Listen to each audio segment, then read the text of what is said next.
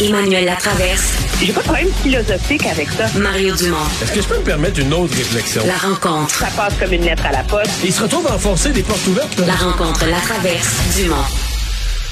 Bonjour Emmanuel. Bonjour. Parlons d'abord euh, du ministre euh, Pierre Fitzgibbon. Qu'est-ce que tu retiens de cette euh, saga du jour euh, qui a envoyé un petit peu promener tout le monde, euh, qui a les, les- journalistes, qui en veut visiblement au Journal de Montréal pour cette partie de chasse euh, assez particulière, là, la chasse euh, aux faisans sur une île privée. Écoute, un loisir de millionnaire dans un club de millionnaires, puis un monde auquel il appartient là. Moi, je suis vraiment triste, Mario, parce que je voudrais le voir habillé dans son costume traditionnel. Caroline, moi au aussi, si tu savais, là, tu- là, là, de là, là, tu me rejoins, tu sais pas comment. La dignité de la vie du faisan avec le corps, tu sais. Je le sais. Ça doit être beautiful. Non, puis le chien, le chien, puis le corps français au départ, puis toute la tradition, Ah. puis tout ça. Ça serait beau. Écoute, moi, je, je comprends, M. Fitzgibbon, de trouver ça euh, agaçant, de hum, qu'il y a cette impression qu'il n'a pas droit à une vie privée. OK? M. Fitzgibbon, c'est millionnaire du Québec, sont ses chums, qui va à la chasse avec eux depuis des années. Est-ce qu'on devrait vraiment le lui interdire maintenant qu'il est ministre? Écoute, on interdit aux gens qui viennent juges à la Cour suprême de côtoyer des tonnes de personnes qu'ils voyaient avant et ils ont une vie monacale parce qu'ils sont à la Cour suprême. C'est le prix à payer quand tu vas à la Cour suprême. Est-ce que ça doit être le prix à payer quand tu vas en politique que soudainement, tu dois être complètement détaché du milieu dont tu es issu? Moi, je suis pas prête à aller jusque-là. Je pense que ça prend des gens de tous les horizons en politique. Ça prend pas juste des avocats puis des comptables. Puis tant mieux si un homme d'affaires hyper prospère euh, accepte de se lancer en politique. Mais il faut trouver une façon de codifier ça. Le, problème avec M. Fitzgibbon, c'est qu'objectivement, c'est quand le Journal de Montréal a appelé, son attaché de presse avait répondu M. Fitzgibbon participe à cette partie depuis 20 ans. Ce sont des amis qu'il côtoie depuis 20 ans. Il a droit à une vie privée.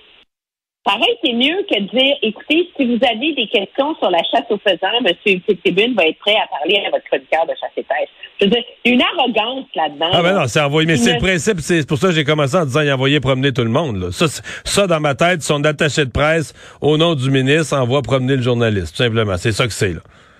Oui, puis il le fait encore aujourd'hui. Il aurait pu tenir le même euh, point de presse en mettant les mêmes points sur les i, euh, sans euh, traiter les gens qui posent des questions comme, euh, tu sais, comme des gens de mauvaise foi qui comprennent pas, puis qui sont juste Mais- des losers, là. Oui, mais qu'est-ce qu'ils y connaissent, eux, à la chasse aux faisans, là? Euh, ils sont jamais allés dans une partie de chasse comme ça, là?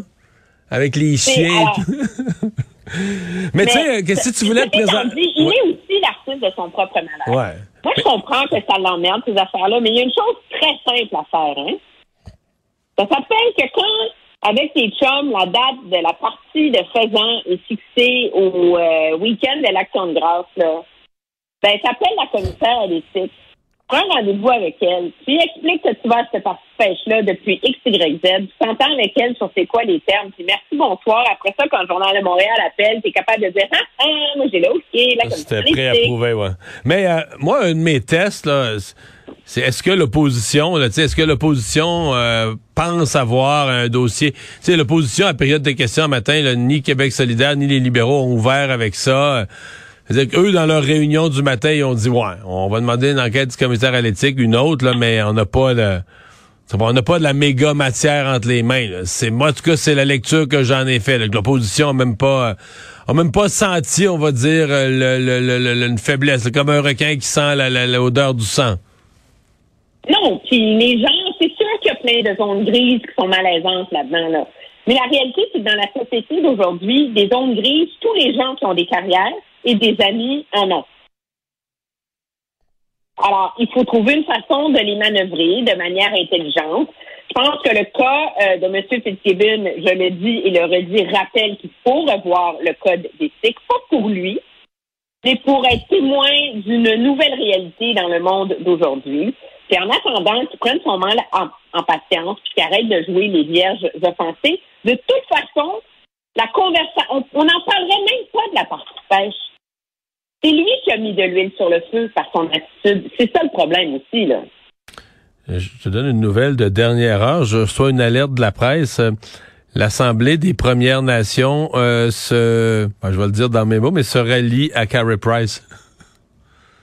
Mais je suis pas surprise. L'Assemblée des Premières Nations demande le retrait là, des- de l'amendement, etc., de toutes Ben. les armes de, de chasse et tout ça, euh, du projet de loi C-21.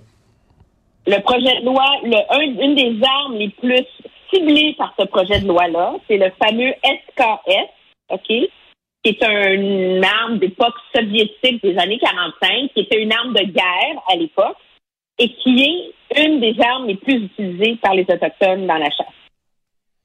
Alors, c'est la preuve, encore une fois, que ce gouvernement-là a mal fait ses devoirs. C'est un Mais- travail bâclé, de deux choses. Soit c'est un travail bâclé de dresser la liste des, euh, des armes ciblées, ou c'est euh, une euh, tentative partisane pour transformer le débat sur les armes à feu en guerre culturelle.